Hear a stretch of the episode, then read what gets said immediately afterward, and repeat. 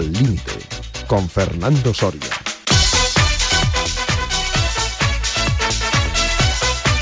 Hola, ¿qué tal amigas y amigos oyentes de Al Límite en Radio Marca? Espero que estén teniendo un buen fin de semana.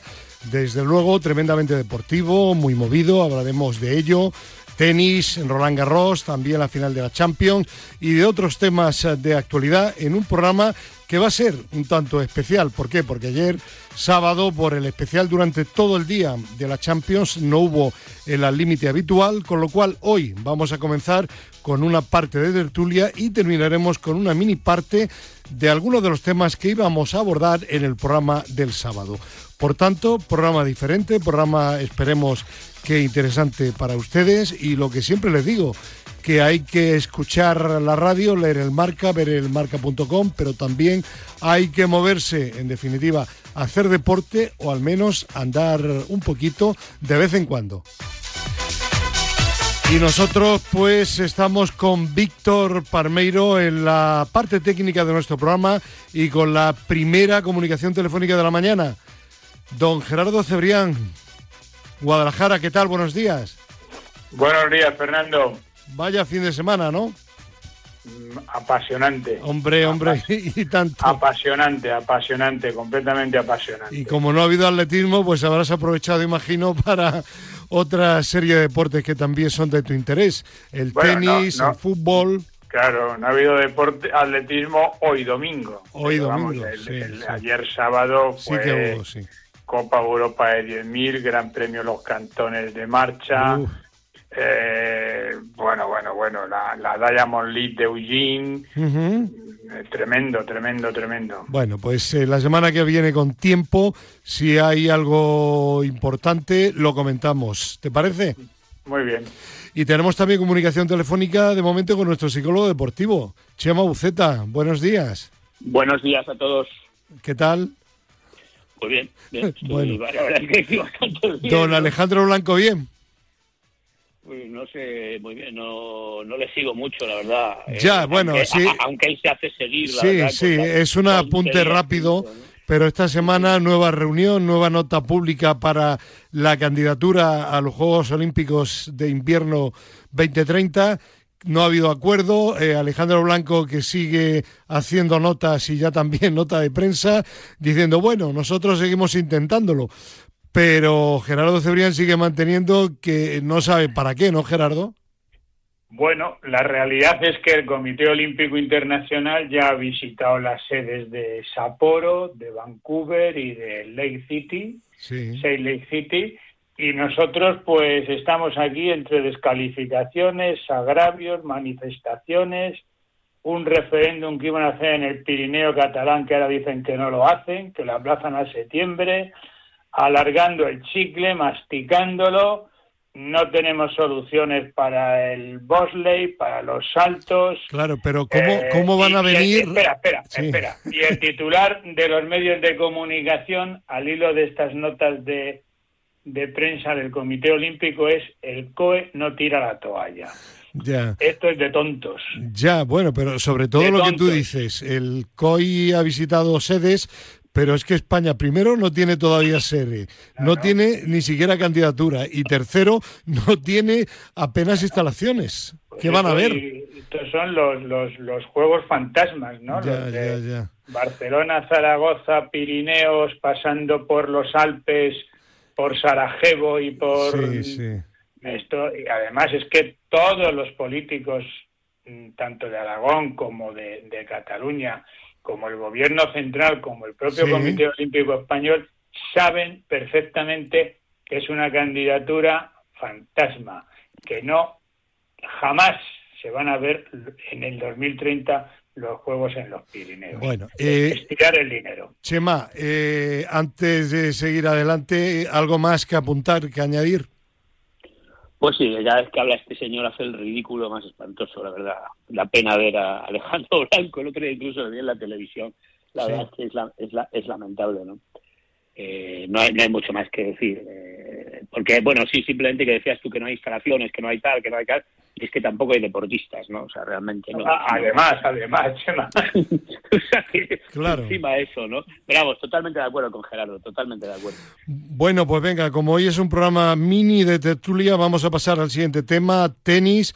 Wimbledon mm, finalmente no van a aceptar, salvo que cambien de opinión a bielorrusos y rusos, y no explícitamente y públicamente reniegan de su presidente Putin.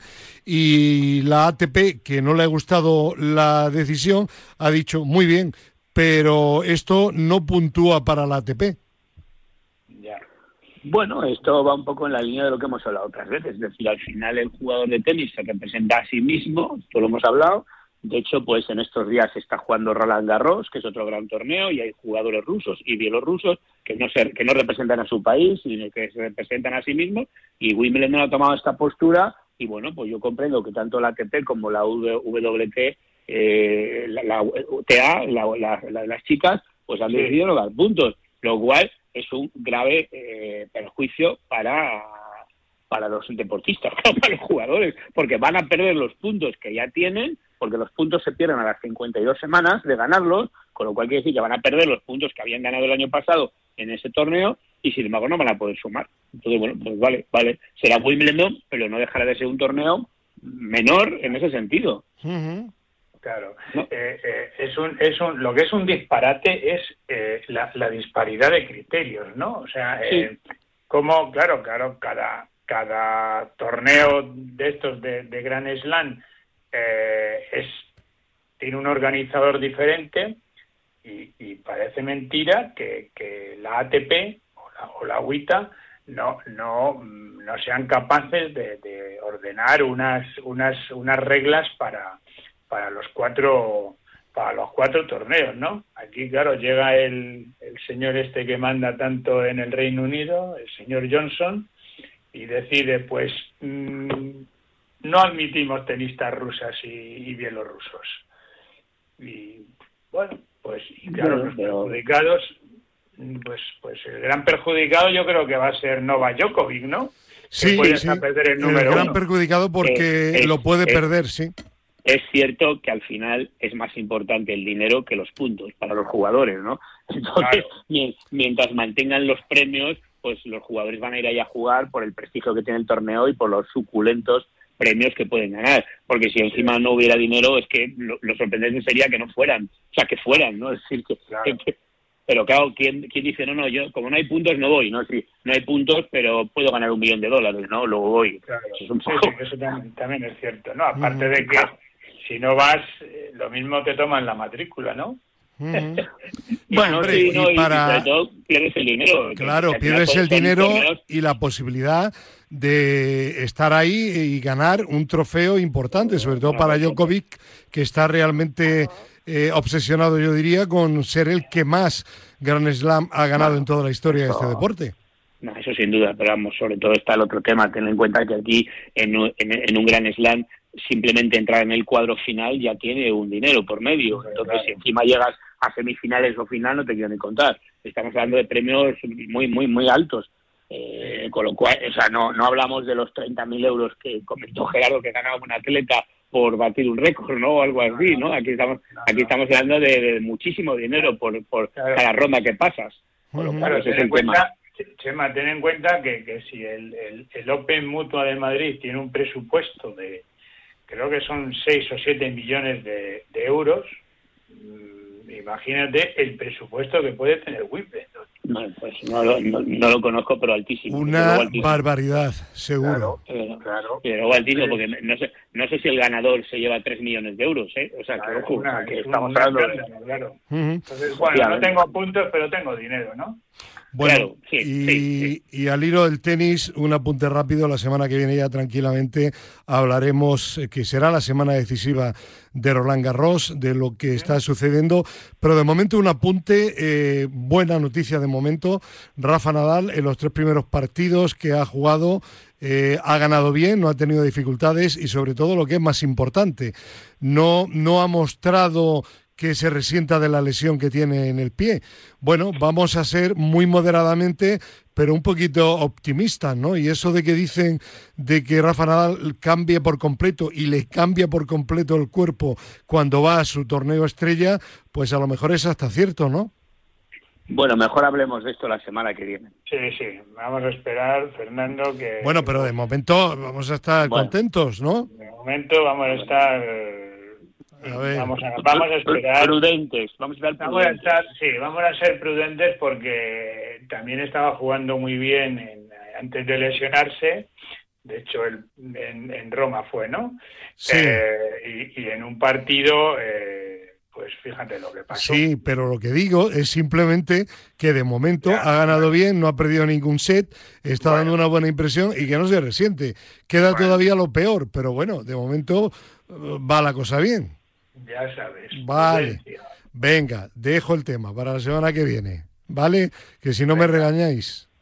No, hombre, tampoco es eso, pero bueno, según se tome. Somos más prudentes que tú. Vale. Simplemente. Bueno, quien no es nada prudente, y luego hablamos de fútbol, es la concejala de, deportes eh, del Ayuntamiento de Madrid. Yo diría que nunca el Ayuntamiento de Madrid llegó a tan poco en materia deportiva y nunca esta señora esperaba llegar a tanto siendo la responsable del deporte en el Ayuntamiento de la capital de España. Se llama Sofía Miranda, es una concejala de Ciudadanos, bueno, a mí me da igual que fuera de Ciudadanos, de Podemos, de Vox o de quien sea. Eh, lo digo por si alguien tiene alguna duda. Lo que sí que es verdad es que es una figurona que tiene un jefe de prensa eh, que pagamos todos los madrileños, incluido Gerardo, no porque Gerardo vive en Guadalajara, pero sí Chema Buceta y yo, eh, que tiene exclusivamente para ella y que cuando hay algún evento en el que está ella, el jefe de prensa dice, si hay que hacer alguna entrevista, tiene que ser a mi concejala, doña Sofía Miranda. Pues bien, como sabéis, a Madrid le han dado la capitalidad mundial del deporte. Tú, lo has dicho, Fernando, le han dado. Sí, exacto. Y alguien dirá, y alguien dirá, bueno, ¿qué méritos ha hecho? Pues según la concejala doña Sofía Miranda, leo textualmente, ha sido por méritos propios, porque tenemos un gran proyecto deportivo. Y la realidad, y tú lo sabes Gerardo, y te puedes extender ahora si quieres, es que este es un invento de una asociación que se llama Access, que lo dirige un tal Gianfrancesco Lupatelli, que es un tío muy listo, que tiene ciudad europea, villa europea, saca muy poquito dinero de cada, de cada nominación, nominación, pero como hay varias en cada país, pues al final muchos poquitos son muchos, y él además lo único que hace es dar el nombre y punto. El Ayuntamiento de Madrid, sin oposición alguna y sin que vinieran los miembros ni de ACES, ni de la Unión Europea, ni tampoco del CIO, como para elegir la candidatura olímpica, pues le ha concedido a cambio de 12.000 euros este título. Y esta señora, pues presume de que ha hecho mucho el Ayuntamiento de Madrid y que ella es la concejala de deportes. Pues qué pena, qué impresentable, y yo lo digo aquí para que los madrileños sepan que se pueden enorgullecer de muchas cosas, pero no desde luego de, esta señora. A ver, amplía eh, información. has, dicho, has dicho que ha pagado 12.000 euros. 12.000 euros el Ayuntamiento de Madrid, sí, sí. Claro, Hombre, vamos a ver. Cuando la semana... Sí, no, lamentable, efectivamente, lamentable.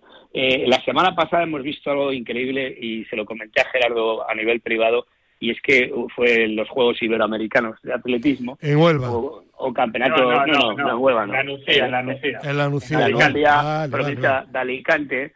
Y, y, la verdad es que eh, fue lamentable ver eh, un estadio semivacío o bastante vacío, o casi vacío, digamos. Eh, completamente vacío. Completamente vacío. Completamente vacío. Eh, Gerardo, te van a regañar desde la federación, ¿eh? Que parecía...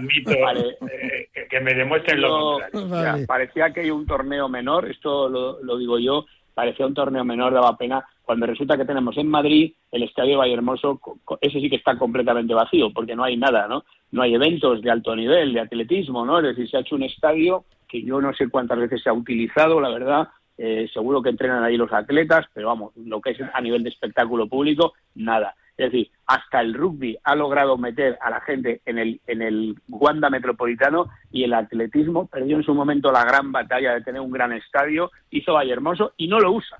Entonces es lamentable. Entonces, cuando una ciudad presume de que le han dado este premio no sé qué, y resulta que has dejado que un evento como, el, como esto, pues no se celebre en Madrid, no estás en la, en la, en la Diamond League, no estás en el World Tour, no estás en nada, en el deporte rey, que es el atletismo, pues hombre, no puede ser la, la, ciudad del deporte, es que es ridículo. Sí, lo, has expresado perfectamente. O sea, esto, esto funciona que dan categoría de capitalidad eh, del Mundial del Deporte por número de habitantes que tiene la ciudad. Y sí, porque hay otra categoría que es ciudad europea y otra menor villa europea. Claro, y Guadalajara también fue. Fue, sí señor. Sí, sí, eh, y eran ciudades de menos de 100.000.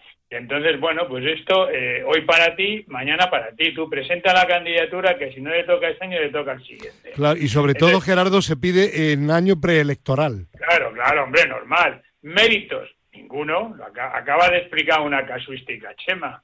Eh, Valle Hermoso. ¿Qué hacemos en Valle Hermoso al año? Un mitin. Al aire libre. Ahora, en junio, es eh, uno de estos fines de semana que llega de junio. Ya hablaremos cuando toque. No se hace nada más. ¿Entran atletas a entrenar? Sí, claro. Eh, faltaría más, ¿no? Que, que, no pudieran entrenar. Bueno, Pero para eso, años, años, claro, años y años añorando eh, un estadio y ahora resulta que tenemos un estadio y la primera gran competición, que ya veremos si se hace o no, que ya lo veremos, que está previsto hacer en Valle Hermoso es en el año 2025. La Superliga Europea, que ya veremos si se hace o no. es que, es que, es que lamentable, es que yo recuerdo, yo recuerdo Gerardo que cuando eh, se inauguró Valle Hermoso, que incluso yo te pregunté si podías tener alguna entrada para ir y tal, y es que no tenías nada, porque estaba abarrotado el abarrotado el estadio, a Luego ha venido la pandemia y tal, sí, pero vale, la pandemia nos... ha pasado y resulta que llegan los Juegos Iberoamericanos y lo haces en un estadio con todos los respetos, que además no sé por qué se llamaba Estadio Olímpico, me parece pues, increíble. ¿no? Bueno, bueno, Chema, porque la Nucía pagó más que de, lo que pagara cualquier otra sede. ¿vale? pero, eso se le presentó a eso se presentó a la Federación Española mm, pidió, mm, eh, hizo la oferta a, a todas las, las, ciudades españolas que tienen una pista de atletismo, incluido Madrid. Claro, y la mejor oferta fue de la Nucía. claro, y no, pero escucha, pero Madrid, sabiendo que iba a ser capital europea en el 2022 del deporte, capital mundial, pues podía haber apostado por una competición en la que han participado eh, 24 países iberoamericanos. Está claro. Eh, no lo hizo porque, pues, bueno, lo sé. Bueno, porque, eh, así está, por eso digo que impresentable eh, que esta señora Sofía Miranda presuma de algo que no es así y presuma de un premio que no le han dado, sino que lo ha comprado. Bueno, que el tiempo corre y tenemos comunicación telefónica también ya con el profesor. Don Luis López Nombela, ¿qué tal? Buenos días. Muy buenos días, hombre. ¿Dormido? Sí, me han pillado un poco. Claro, se quedó usted ayer toda la noche con el, pre, el post partido final de Champions. Bueno, luego hablaremos, luego hablaremos de la Champions. Que estábamos hablando de atletismo, de 2025 hasta esa fecha no hay ninguna cita importante en Vallehermoso. Eh, le pedimos ya a Gerardo Cebrián que le, que le para ese evento que le ponga lista de espera o no? ¿A Sí. El, profe, el profe está invitado. Eh, ojo que hay que pedir con tres años de antelación, ¿eh? El profe está invitado. Se te nota la clase, se te nota. Vale. Pedro Calvo, buenos días. Muy días. ¿Qué tal? Bueno, que vamos a hablar diez minutillos de Liga y diez minutos más de la final de la Champions, ¿vale? Muy bien. Venga, pues eh, primero de la liga y tengo que pedir hoy, eh, domingo 29 de mayo, tengo que pedir muy humildemente disculpas porque admito que me equivoqué gravemente cuando pensé que mi equipo el Granada se salvaría en la última jornada de liga. Digo Chema Buceta, ojo que jugar en casa es una eh, losa demasiado grande para un partido con tanta presión. Y es verdad, vaya palo que, se llevó el Granada, ¿eh? Yo creo que el Granada se ahogó, ¿no? Se ahogó, ¿no? Eh, bueno, sí, se ahogó en la ansiedad. Profe, usted vio, usted vio el partido, imagino, y es que en los últimos minutos yo veía a un equipo absolutamente desesperado, eh, que había perdido el rumbo, que no sabía qué hacer, un tema absolutamente psicológico. Sí, pero que andaban de, desorientados. Claro, hasta, hasta Molina, que no sé por qué tiró el penalti, que ese es otro fallo de Caranca. Pues, que, pues, pues a lo mejor porque nadie se atrevió a coger el balón. Porque yo creo, yo, yo creo, Gerardo, creo, Pedro, corrígeme, creo que estaban tan seguros de que Luis Milla, que es el que lo tira, iba a estar en el campo, pero Luis Milla se lesionó en el minuto 30. Luego, hombre, tienes que tener un suplente del titular para tirarlos. ¿O no, Pedro? sí, pero es así, es así. Los tira Luis porque es el, que los tira siempre, además. Pero tú tienes que tener primero previsto eso. Lo claro. que pasa es que yo entiendo que un jugador como Molina, con, con los galones que tiene y demás en esa jugada pues nadie era capaz de quitarle el balón. Seguramente hubiera habido algún compañero que estaba en disposición de lanzarlo, mm. pero ¿quién es el guapo que se acerque y le quita el balón a, Molina? bueno, yo creo, yo creo que generar una, Ya, pero Molina yo creo que no tenía interés, ¿eh? lo quería tirar en el albanés. Un yo desde, luego, yo desde luego lo que vi, lo que vi es que otro jugador que no sé cómo se un llama, Zuni de eh, Albania lo pidió. no, que debe ser sudamericano. Sí, es sudamericano. Eh, cogió la pelota y se le veía que yo estaba viendo el partido y digo, este tío eh, ha cogido la pelota. Perdón, que los oyentes son muy listos. Unzuni es albanés, no sudamericano. Yo no sé si es un Zuni o no es un Zuni. Ese yo, yo, sí. yo, vi un jugador que cogió la pelota y que la tenía ahí y, y, que me disculpe un Zuni por, decir que es sudamericano, que tampoco pasa nada por, por serlo, todo lo contrario. pero me dicen que está ya la centralita bloqueada, Chema. Bueno, ya me imagino que sí, que está todo lleno de llamadas y tal, ¿no? Bueno, el tal que cogió la pelota y este este chaval estaba lívido, lívido. Eh, claro. Yo, yo, y al final al final cogió este el balón porque, y esto he leído luego en crónicas que de, periódico de Granada que he estado mirando, y parece que, es que no quería tirar nadie. eso, eso, eso digo yo. eso mismo digo yo.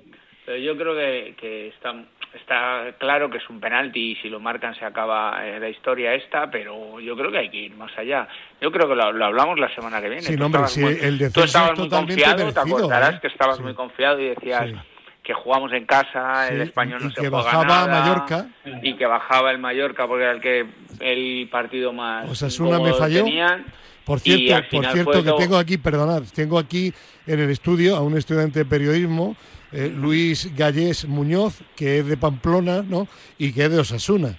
Y, pues, si lo hubiera, si hubiera venido una semana antes, lo hubiéramos dicho que lo hubiera comentado. Hubiera bajado Granada igual. Oye, director, déjenos hablar, que no nos da tiempo, coño. director, que está usted interviniendo Psicólogo, mucho. Psicólogo, usted. Déjenos hablar. Déjenos hablar. No, no y, bueno, yo, yo quería terminar, si puedo, Chema, si no, pues a, Termina, Chema, termina, termina. No, eh, al final, recordarás que te dije, Granada no debe de estar pendiente de los otros partidos y debe salir en los primeros minutos a solucionarlo y luego campear el partido. Porque como vayan los partidos igualados al final, luego lo que pasó pasa al final, el Cádiz metió el gol. El, claro, pero, pero porque eso pasa, porque eso pasa. Pedro, Pedro ¿y, ¿y yo qué dije? Que Cádiz y Mallorca ganaban. Que sí, que sí, pero si es que estaba claro. Yo me equivoqué aquí, mira, normalmente en estas situaciones suelen ganar todos. El que mejor situado está es el todos, que se si no es el Granada uno de ellos. Claro, no, pero vamos a ver, normalmente suelen ganar todos. ¿Pero por qué? ¿Pero por qué? A ver, vamos, yo lo que vi, que seguí los tres partidos, había dos equipos que jugaron para ganar y uno que jugó para no perder. Esa es la situación. y eso es lo que pasó. Y entonces el que jugó para no perder, pues al final, pues efectivamente no perdió, pero tampoco ganó. Chema, el Granada terminó con defensa de tres. Bueno, pues el problema del Granada no fue al final del partido. Yo es que desde el primer tiempo vi que ese equipo no podía ganar, porque es que era un desastre. Estaban atenazados, les costaba controlar la pelota, más pendientes de que no les marcaran los otros. Eso a no perder. Cuando juegas a no perder te pasa esto. Y el penalti me recordó al penalti de Jukic contra el Valencia, cuando sí, se jugaba la liga. Sí, sí. Correcto. Igual. No estaba Bebeto, cogió el balón este porque nadie lo cogía y al final pues, lo tiró como lo tiró, ¿no? y bueno, pues bueno. Pero el problema, yo creo que lo del penalti fue un regalo inmerecido además, no digo el penalti, que fue penalti, me refiero inmerecido para los méritos que estaba haciendo el Granada, tener una oportunidad así. Y la temporada pésima del Granada. tema que venían, aunque Carranca había conseguido 10 puntos, pero venía de no jugar bien. Venía de no jugar bien. El Granada no estaba jugando bien. Lo que pasa es que había conseguido resultados, pero el Granada no estaba jugando bien. Es así. no, creo, no creo que sea todo. De, Caranca, ¿no? Yo creo que Caranca... No, no, no estoy diciendo, no, no estoy diciendo eso, por favor. Caranca, Caranca ha estado cuatro partidos, cinco pero que, el Granada no venía jugando bien, aunque con Caranca había equilibrado un poquito todo y tal, pero le hacían muchísimas ocasiones y había sacado los partidos adelante. El, el, Granada, partido con el Bilbao es un, engaño de partido. O sea, que tiene ocasiones para haber ganado y empatado el partido. Eh, psicólogo, ¿podemos hacer montar un día un, una especie de curso de recomendaciones para aficionados, amigos de aficionados de otros equipos? ¿Eso que es? ¿El amigo del amigo no, del amigo? es que tengo yo, tengo yo un amigo, Floren, que es del Atleti de Bilbao, que no se le ocurre otra cosa cuando termina el partido que mandarme un WhatsApp y me dice que siento que haya bajado el Granada. Dice, pero me alegro de que el Cádiz siga porque me cae muy bien. Y le contesté, yo me alegro de que no juegue en Europa el Atleti de Bilbao. Quiero decir que hay que tener mano izquierda, ¿no? Bueno, pues sí. ¿O no? Son las cosas de las cosas del fútbol. las cosas de mi amigo Flores. Mí lo que me preocupa, director, que le vuelvas a dar el premio al, mejor equipo de No, este año al peor equipo. Eh, porque, vamos, eso ha sido de las de las historias más interesantes de toda la historia de la tertulia, esa nominación que tú hiciste, ¿verdad? Eh? el, halago de Vilita, además, claro, que le dieron oír y fíjate, a segunda se han ido. En fin, bueno, que dejamos ahí el tema ya del Granada, que van a decir los entes que somos muy pesados, sobre todo bueno, ha descendido, quiero decir, estaba sí, dentro del orden. Es que está claro. Bueno, la Liga ya hablamos, la ganó por méritos propios el Real Madrid, del cual hablaremos en la final de la Champions. Y bueno, al final en la última jornada, la noticia, la penúltima, la noticia es, eh, Pedro, que hasta ganó el Atlético de Madrid, tu equipo. Sí, bueno, pero ganó pues de aquella manera, como suele ganar. Tampoco hizo un buen partido. Sí, sí, pero suficiente para que eh, este ya está diciendo, planificando el año que viene, ¿eh? El ah, Cholo. ya, pero, pero ¿teníais alguna duda o no? Oye, ahora que habláis de esto, ¿me, podéis explicar qué es esto de la Conference League o algo así? Que es otra competición. la, la, de, la La que han inventado para Mourinho de Mourinho. Ah, ha ganado, ha ganado la Roma. ya lo dije yo la semana pasada, digo, va a ganar Mourinho y va a decir, soy el mejor. Un título, un título, ¿no? Mourinho, un crack. Hombre. Sí, pues es una competición en la que juegan los, los que ya no pueden jugar. Oye, ¿esto lo ganaría el Atlético de Madrid, Pedro? Seguramente. ¿Pero juega algún equipo español en esa competición? Sí, el año que viene el Villarreal. El Villarreal. ¿Pero este año jugaba alguno? No, no, no. no, este año no. Este año no, porque el Villarreal clasificó para Champions. Sí, sí, sí. Eh, eran cinco equipos de Champions. Si tienes cinco equipos en Champions, no juegas la conferencia. Profe, gran Muriño, ¿no? ¿De qué? Que gran Mourinho. Sí. ¿A, quién le gusta a usted más, Mourinho o Carleto? hombre, por favor. La diferencia que hay de, tipo a tipo, ¿no? Sí, ¿no? ¿Y, ¿Y, de sabiduría futbolística también o no? Sí. Vale. Bueno, de la liga entonces no queréis comentar nada. Bueno, terminamos y ya la Champions. Has hecho una, has hecho una comparación. Sí. A, a Mourinho tienes que, que, compararle con el entrenador ese del Valencia. Ah, con Bordalás. con tu amigo Bordalás. por favor, pero por favor, con, con el señor Ancelotti, no. No, vale, vale, vale, vale, Bueno, hoy... Yo, yo, quiero, yo que solo quiero decir una cosa de esto del Granada, perdona, que siento mucho que le haya pasado esto a Aitor Caranca, porque yo creo que de verdad es un buen entrenador. Buen tío y buen entrenador. Y, y, creo que además ha sido valiente cogiendo un, un fin, un, una patata caliente, la verdad.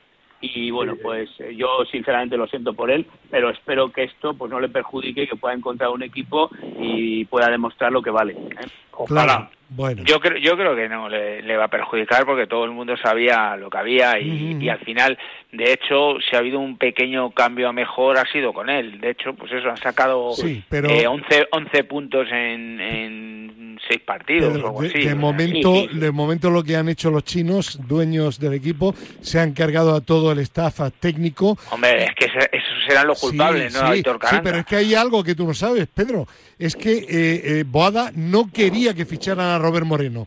Quien ficha a Robert Moreno con un pastonazo para un equipo como el Granada de ficha es la, la propiedad, los chinos. Es decir, y ahora lo fácil es decir, venga, fuera entrenador, fuera eh, dirección deportiva. Los culpables son los que se cargaron a Diego Martínez, se cargaron a Fernández Monterrubio y al director deportivo que está ahora en el Valladolid. Y punto. ¿Quieres decir que no renuevan a, nadie? Eh, no, no, han hecho todo, han hecho dirección deportiva, todo. todo. Bueno, lo de, lo de Caranca no está todavía descartado, ¿eh? Siempre nos quedará, siempre nos quedará la Alhambra. Hombre, hombre, hombre, no te quepa la menor duda. Sí, pero... Buceta y el equipo de baloncesto que ha subido a la primera categoría. A, la ACB, sí, ¿verdad? Sí, señor. Sí, señor, sí. Gran equipo, ¿no? Sí, señor, sí, señor. Y ahora sí vamos a hablar ya de la victoria decimocuarta Champion entre Copa Europa y Champions del Real Madrid 1 a 0 frente al Liverpool. Y recuerdo que hace una semana, cuando lo de Mbappé, en el chat de Al Límite, José Luis Llorente decía. Bueno, no tenemos a Mbappé, Llorente es también del Real Madrid, pero hay un galáctico en el equipo que se llama Courtois. Courtois ayer fue impresionante. Y también recordaréis, compañeros, que cuando se eliminó al Paris Saint Germain y está grabado en este programa, en esta tertulia al límite, yo dije, me da la impresión de que va el Real Madrid por la misma línea de aquella Champions que ganó inesperadamente con Zidane cuando nadie lo pensaba. Profesor, felicidades, hombre. Gracias, muchas gracias. Bueno, ¿sufrió usted mucho o no? No, no, no. ¿No? No, porque yo pensé, yo digo, me voy a acostar la siesta. Sí, sí, lo recuerdo que lo decía usted en el chat, pero ya lo sabemos, usted miente más que habla. No, no, no, no, porque usted no se acostó, usted vio todo el partido. No, no, eh, sí, hombre, menudo estratega es este. Este ha preparado un partido que sabía que le iba, sabemos, sabemos, es un equipo que sale, salen los tipos como cohetes, pero luego se deshacen. Ya. Y este mantuvo su, su línea que no, no todo lo que ha pasado en las demás eliminatorias, que fíjate cómo son los partidos que ha jugado, y todo esto hay que tenerlo en cuenta. Ha llegado a este partido que le ha tenido que jugar de otra manera, porque para eso estamos los técnicos, para cambiar cuando tenemos que hacerlo. Ya. Eh, Gerardo, ¿tú has sufrido o no? Hombre, eh, nos ha faltado el balón muchas veces. no, coño, que se lo han dejado. vale. Profe, deje que hablen los demás. ¿vale? Ya está, ya no hablo. Venga. Se la han dejado, pero a mí no me gusta ese tipo de fútbol. A mí me gusta ser más, más protagonistas. Eh, bueno, al final el Madrid pues tiene lo que tiene. Tiene grandes jugadores, tiene tíos que finalizan muy bien. Tiene un portero que, por cierto, eh, fue elegido el mejor jugador de la final. Eh, con hizo nueve paradones, creo recordar, impresionantes entonces, si me preguntas qué he sufrido, pues te diré que sí, que lo he pasado mal. Eh, lo he pasado mal porque, porque el Liverpool ha chuchado mucho y, bueno, eh, nos, han creado muchos problemas. De hecho, ¿recordáis alguna parada del portero del Liverpool? Eh, bueno, no, yo sinceramente no. No, no, no, no, es imposible que la recuerdas porque no la ha hecho. Ya, ya, ya, ya. Eh, Pedro, tú no eres del Real Madrid, pero me consta que eh, querías que ganara la final Real Madrid, que te has, alegrado, y te has alegrado con la victoria. Tú has estado más tranquilo y puedes ser un poco más objetivo. Eh, no digo que no lo hayan sido ni el profe ni Gerardo, ni muchísimo menos, pero seguramente lo has visto desde otro punto de vista. ¿Qué nos dices de la final, de ayer? Pues al final, Fernando, como bien dices, claro que quería ganar el Madrid pero bueno, el fútbol es lo que es, es una competición fetiche para el Madrid y lo va a seguir siendo toda la vida, ¿no? Entonces, eh, el Real Madrid gana un partido en el que menos ocasiones ha hecho en, toda en todas las eliminatorias y, en el que su portero ha sido para mí el, gran vencedor del partido. ¿no? bueno, de, de hecho le, le, han dado el premio al jugador más destacado del encuentro no, no, no me extraña, no me extraña. Claro, claro. Que yo desde luego, si fuera el entrenador del Liverpool, yo no estaría disgustado con mi equipo. Yo creo que Liverpool hizo un gran partido.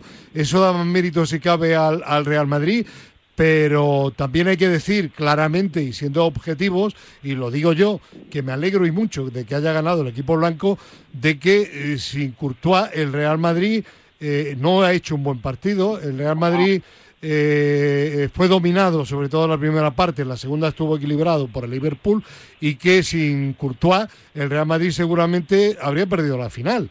Yo apuntaría yo apuntaría, Fernando, que en el segundo tiempo el Real Madrid tiene un buen rato en el inicio, la jugada mm. aislada del, gol y nada más. El segundo tiempo también ha sido del Liverpool. Este partido sin el sin Courtois hubiera sido un partido de 4-1. Seguro, vamos. Hombre, cambiamos los cierto.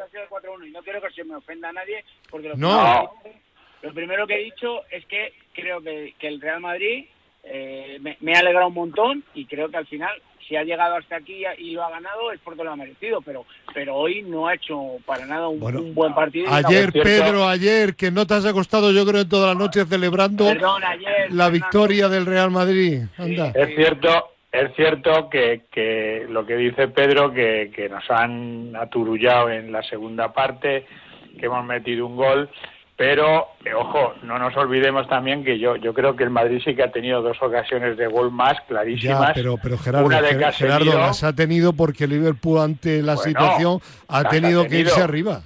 Las ha tenido y otra de Ceballos que, que, ahora evidentemente si es por ocasiones eh, el héroe del partido ha sido Courtois y cuando el mejor del equipo es Courtois pues bueno para, pues para, eso tienes a un de hecho, Gerardo, ayer hablábamos tú y yo en el descanso.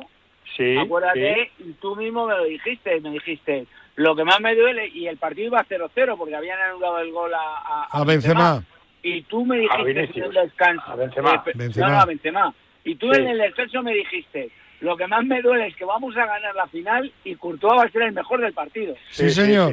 se veía, se veía venir. Y me, lo, dijiste tú en el descanso que hablamos por teléfono para para el tema del gol. Sí, para hablar el tema del gol, cierto. O sea, que, que, que, al final es así, es verdad que el Madrid tiene dos ocasiones al final, pero va un poco en la dinámica de tal. Yo para mí, el Madrid, el partido que menos merece ganar, lo que pasa es que gana el que tiene que ganar y, fuera. Claro, sí, sí, sí, sí. Y ya está, y no le demos más vuelta, vamos. Yo, yo Lo, lo, veo así, ¿eh?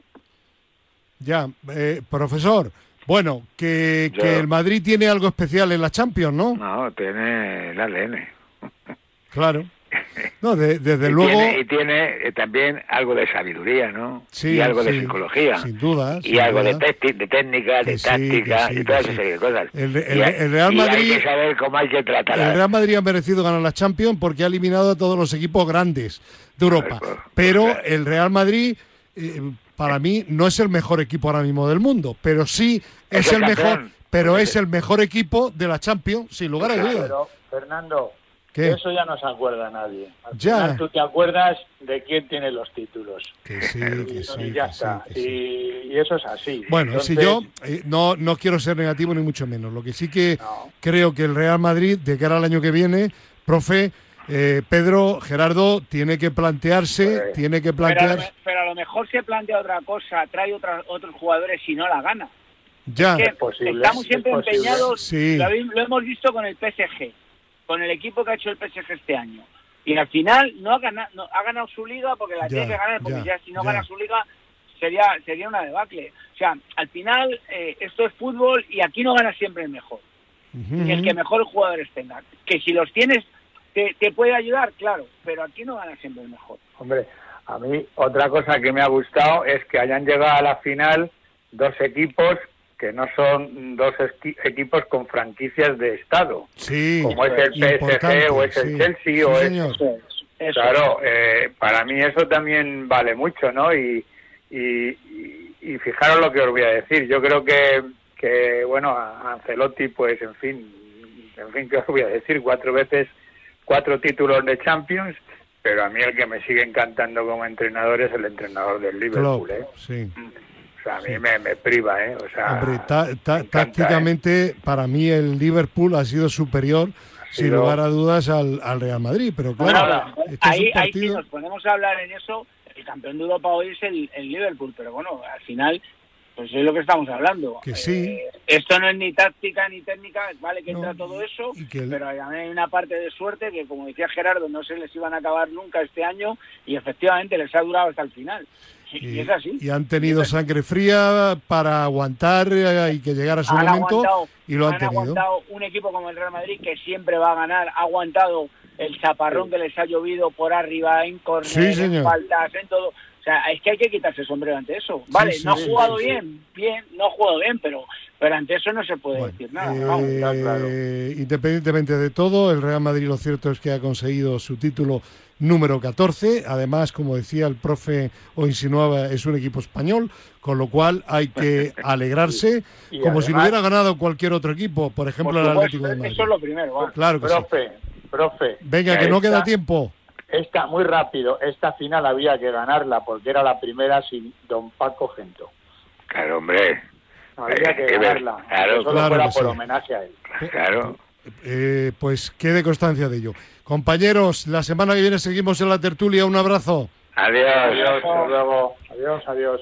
Bueno, dejamos a un lado ya definitivamente la parte de tertulia. Volveremos, claro está, la semana que viene. Y vamos a hablar ahora de una mm, conferencia que me ha parecido pues eh, bastante interesante. Bueno, conferencia o jornada que organizó la Fundación Barcelona Olímpica bajo el nombre El Deporte en Tiempo de Guerra y que tuvo lugar el pasado miércoles día 25 de mayo. Tenemos comunicación telefónica con Barcelona, Luis Sánchez, coordinador del CEO Samarán. Luis, ¿qué tal? Buenos días. Hola, buenos días. Pues la verdad es que tristemente lo digo por la guerra, una jornada pues con un nombre muy de actualidad, ¿no? Exacto. Al final el deporte es un agente social y lamentablemente en tiempos de guerra afecta especialmente al deporte, lamentablemente. Y se está viendo como en la guerra de Ucrania pues las competiciones han parado, eh, ha habido sanciones a, equipos rusos, a la Federación Rusa y bueno, al final es un tema que lamentablemente no deja de estar de actualidad. Nosotros hemos tocado en la primera parte del programa de hoy, en la tertulia, la parte de tertulia, el tema, por ejemplo, de Wimbledon, que han vetado salvo que cambien de opinión a bielorrusos y a rusos, y la polémica que hay con la ATP.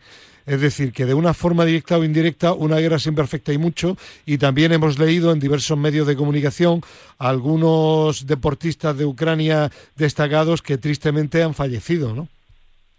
Exacto. Al final, al final por el tema político, ideológico, pues muchos deportistas han ido al frente y muchos otros eh, deportistas que estaban jugando competiciones en Ucrania, por, muchos ejemplos de brasileños nacionalizados ucraneses y han tenido que abandonar el país, ¿no? Y favorecidos también por alguna legislación que les ha permitido fichar por otros clubes, pero, pero claro, al final a los grandes eventos el perjudicado, en, el caso de los tenistas rusos, por ejemplo, hay alguno como Rublev, ¿no? que, ha manifestado su posición en contra de la guerra, pero al final eh, las normas le están afectando a su, a su competición. Claro que sí.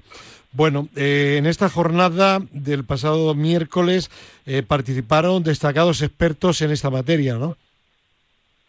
Sí, exacto. Eh, enmarcado en el libro de Aula de Historia, que es un proyecto que tenemos en la Fundación Barcelona Olímpica, se publicó el libro Amberes 1937, la delegación catalana.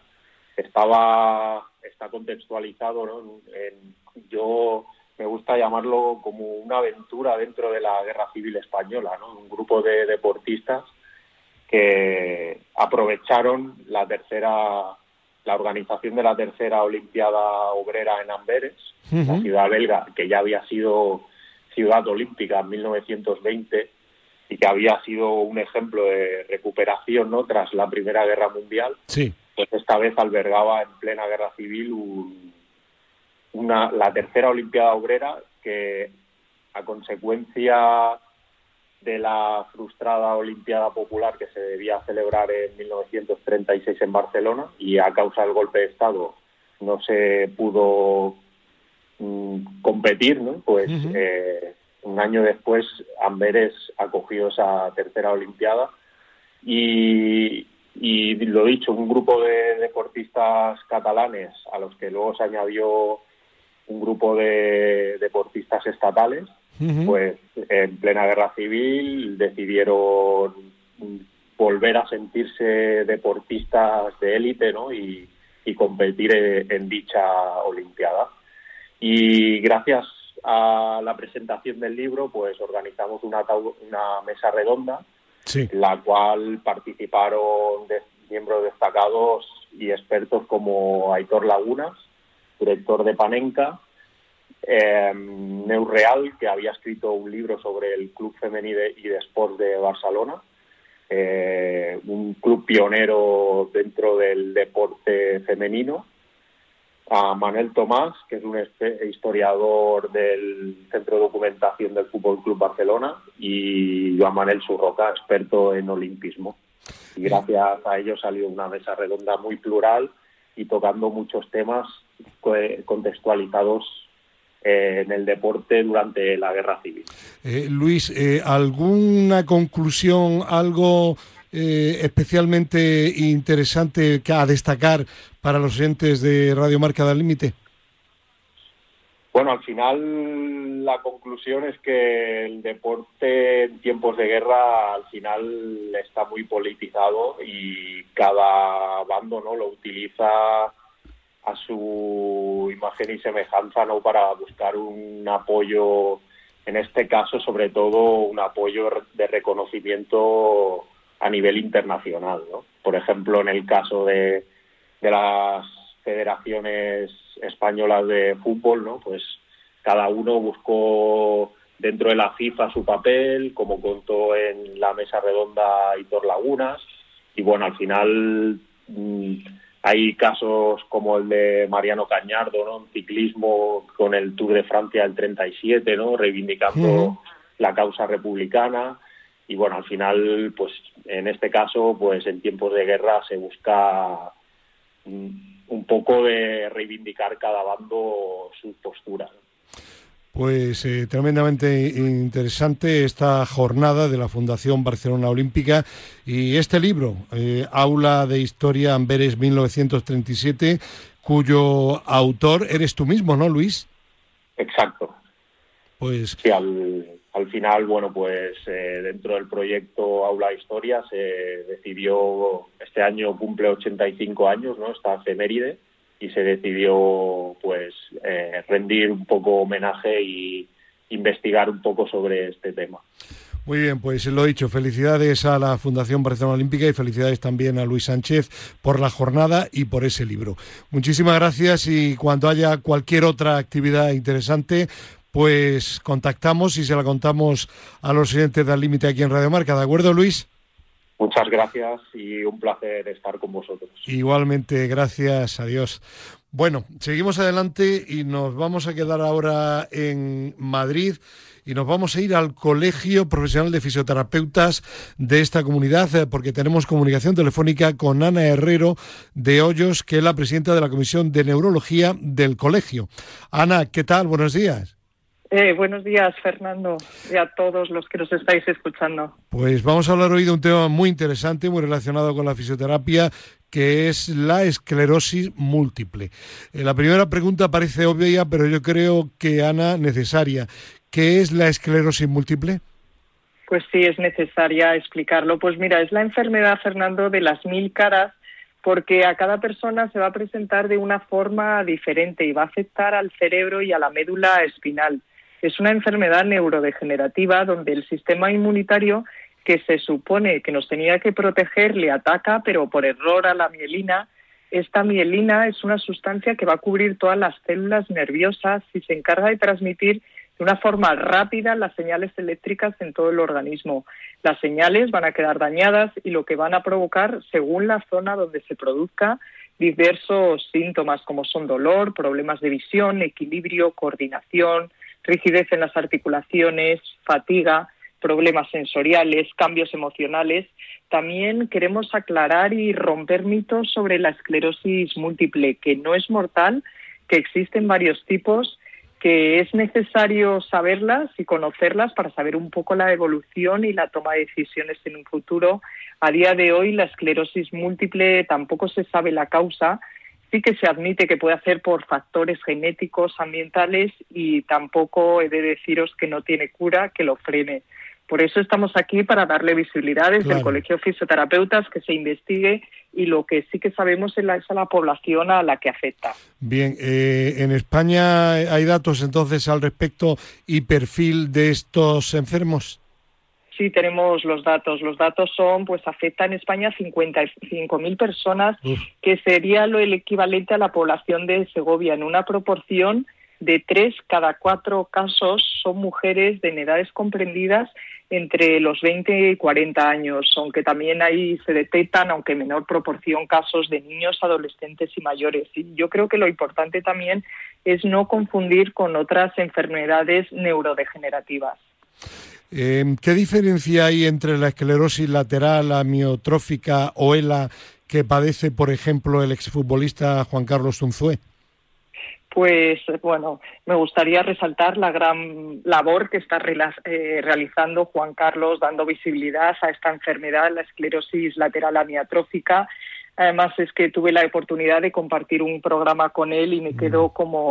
Me llegó mucho su ejemplo de vida. Es un tipo extraordinario, increíble. extraordinario sea, una, una maravilla. Pues mira, estas dos enfermedades, esclerosis múltiple y la esclerosis lateral amiatrófica, lo que van a compartir lo único es el nombre, porque sí que hay diferencias en cuanto a síntomas, las consecuencias y el pronóstico.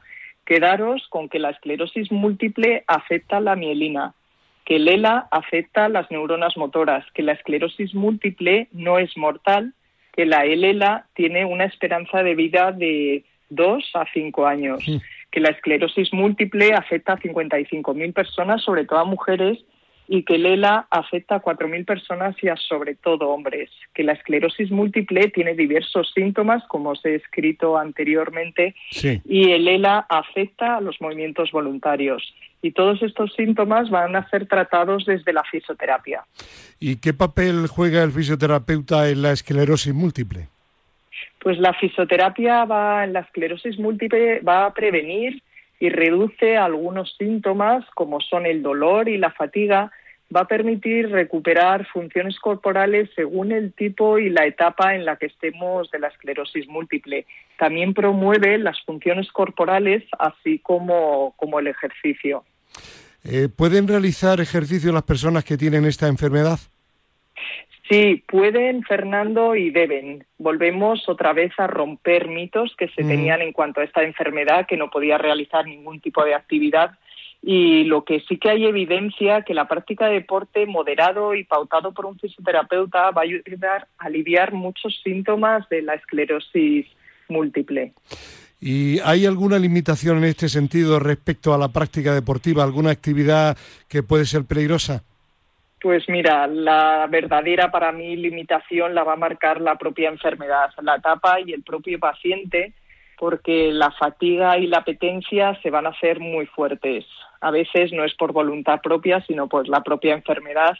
Y lo que pasa es que el paciente de esclerosis múltiple siempre va a ir acompañado de un equipo interdisciplinar que va a poner todos los medios necesarios pues para que esto no ocurra. Y además te voy a contar que los equipos de neurología, de fisioterapia vamos a adaptar el deporte, el ejercicio según las limitaciones y también lo personalizamos.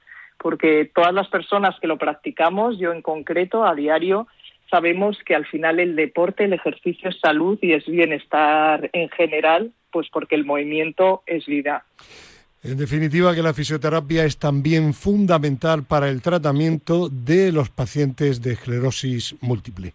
Pues Ana Herrero, Colegio de Fisioterapeutas de la Comunidad de Madrid, muchísimas gracias por tu presencia y hasta la próxima. Hasta la próxima, Fernando. Un Adiós, buenos días. Igual otra Hasta luego, buenos días. Bueno, y ahora en la recta final, hoy, como no hubo programa ayer sábado, tenemos aquí en el estudio a Fernando Soria Hernández, responsable de proyectos de España se mueve. Hola, Fernando, ¿qué tal? Buenos días. Hola, buenos días. Eh, la pregunta parece ya tópica. ¿Qué novedades hay de España se mueve? Bueno, mira, esta semana hemos eh, seguido trabajando para ampliar esa red de de partners de España se mueve, así que en la semana que viene daremos algunas, eh, algunas novedades sobre comparaciones a España se mueve y al Hub. De momento no se puede dar nombres. De momento no, todo, todo a su debido momento. Bueno, pero sí que es verdad que España se mueve, valga la redundancia, se sigue moviendo y mucho, ¿no? Siempre, el movimiento es vida. Bueno, y hablando de movimiento, creo que vas a comentar un estudio muy interesante, ¿no? Un libro. Sí, pero antes comentar a los oyentes que como no nos, eh, no voy a decir no nos paramos, sino que nos movemos en positivo, eh, estamos ya cerrando el último número de la revista Deportistas, el 95, que saldrá las eh, en dos semanas, en dos semanas. Bien. Así que en breve lo tendremos con nosotros. ¿Más? No, nada más, nada más. Y, también que se sigue trabajando en el programa de teledeporte, ¿no? Sí, bueno, claro. Sí, sí. Es que en Palacio las cosas van despacio, sobre todo con televisión española. Bueno, háblanos ahora de ese libro de una especialista, una mm, profesora canadiense. Sí, sí, es la doctora Jennifer Hayes, que es especialista en salud del cerebro de la Universidad de McMaster en Ontario, Canadá. Y en este caso ha publicado un libro eh, que se titula em, Mueve el cuerpo, sana la mente y profundiza la conexión que hay entre cuerpo, mente y emociones y el, y el efecto transformador que tiene la práctica de ejercicio y de deporte en las personas. ¿no? Habla de casos de, que eh, cualquier momento es bueno para empezar a practicar deporte, pero incluso se da la circunstancia de que es especialmente significativo en personas que están en, eh, pues no solo en su etapa de juventud, sino ya a los 40, a los 50, que la práctica de deporte les, les marca un antes y un después, ¿no? permite esa transformación personal a todos los niveles. También creo que dice que hay que acoger un deporte que, a uno le entretenga, porque el 40% abandona antes de tres meses. Y al final, sobre todo, algo que es importante, ¿no? que se incide en que debería haber profesionales de la actividad física en los centros sanitarios. Sí, eso es algo que venimos eh, diciendo desde España se mueve desde hace muchísimo tiempo, que cada persona tiene que encontrar su deporte. Y luego, aparte de eso, hay que trabajar de forma interdisciplinar entre los distintos profesionales del deporte y la salud. Bueno, pues venga, pues seguimos adelante y otro tema.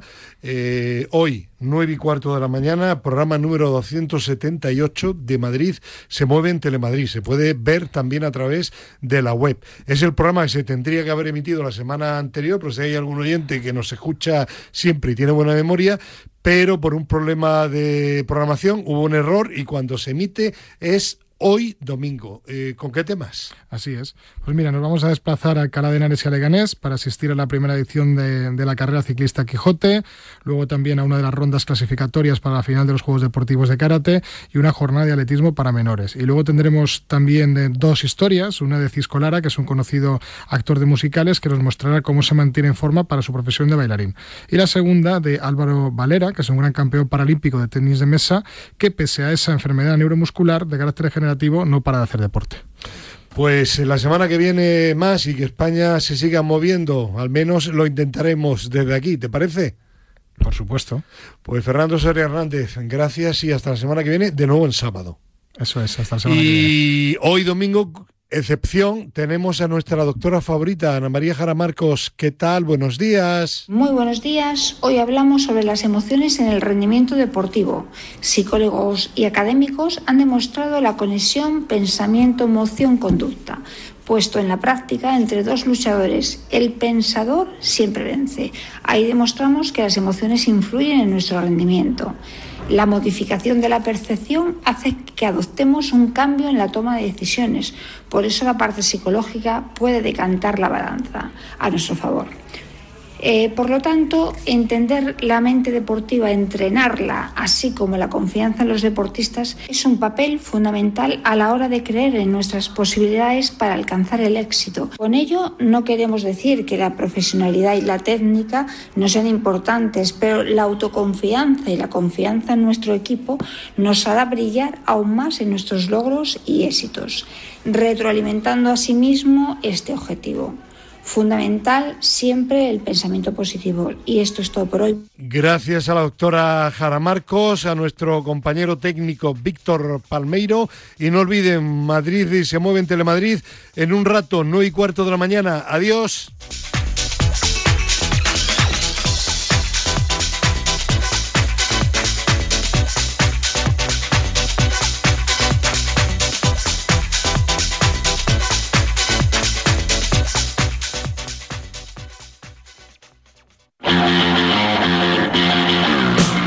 El momento clave de la temporada en Primera Federación y en Balón de Bronce tenemos que escuchar a los protagonistas que sueñan con la plata. El Racing de Santander ya ha conseguido el ascenso y en Radio Marca te vamos a contar las hazañas de los clubes que quieren hacer historia. Cada lunes tras el partidazo de Cope y Radio Marca, toda la actualidad de la primera y la segunda ref en Radio Marca con Rafa Maínez. El de